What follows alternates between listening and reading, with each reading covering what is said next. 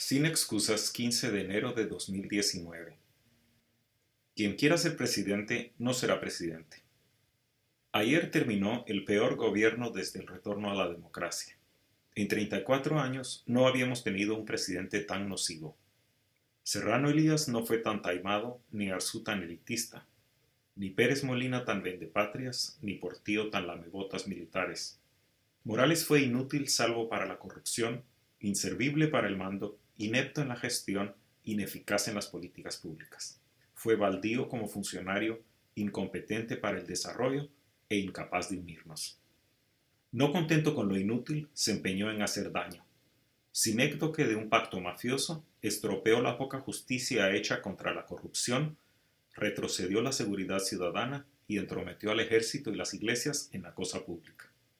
Dañó la independencia de los organismos de Estado desacreditó nuestra posición internacional y desamparó a los migrantes. Traicionó su obligación de unirnos y renegó de su promesa de no ser ni corrupto ni ladrón. Engañó a quienes lo eligieron. Ahora Morales huye hacia el Parlacén. Mientras él y su canalla abandonan el gobierno, la llegada de Alejandro Yamatei invita a reflexionar sobre cómo salir del despeñadero en el que ya caímos. Un paso indispensable será renunciar a la quimera de creer que esto es tarea de caudillos. Pareciera que todo el que quiere contribuir empieza por alucinar. Se convence que debe ser él mismo el presidente de la República. Peor aún, esta enfermedad de hombres se extiende ahora a las mujeres. Antes de que más gente comience a desvariar, repitamos juntos en negritas, con cursivas y subrayado.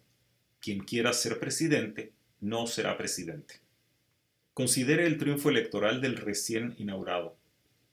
Yamatei no gobierna porque desde siempre quisiera ser presidente, tampoco porque ofreciera algo mejor que sus contrincantes. Con 19 candidatos en la papeleta, Yamatei ganó justo porque no era distinto de la mayoría. Tras el inepto Morales, casi cualquiera servía para el papelón. Yamatei fue un Isaac Farchi, pero para patriotistas y Farchi era un Yamatei para evangélicos pro-Israel. Yamatei fue un Edmond Mulet para los militares, mientras Mulet era un Yamatei para exdemócrata cristianos. Así como Julio Héctor Estrada era un Yamatei para tecnócratas. De cara a la segunda vuelta electoral, todos tuvieron una única virtud, no ser Sandra Torres. Hasta Sandra Torres jugó a no ser ella misma. Es por esa gris equivalencia que gobernará Yamatei no por sus ansias de ser presidente.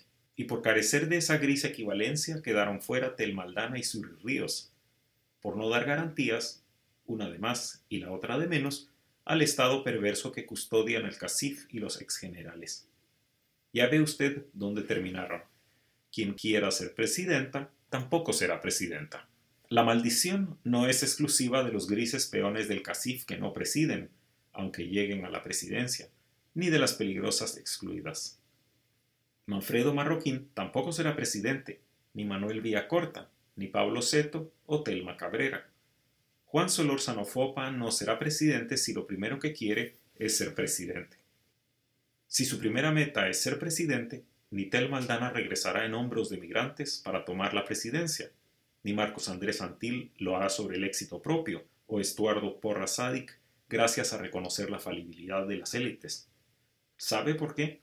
Porque si quieren cambiar las cosas, no los dejarán, y si los dejan, no será para cambiar las cosas.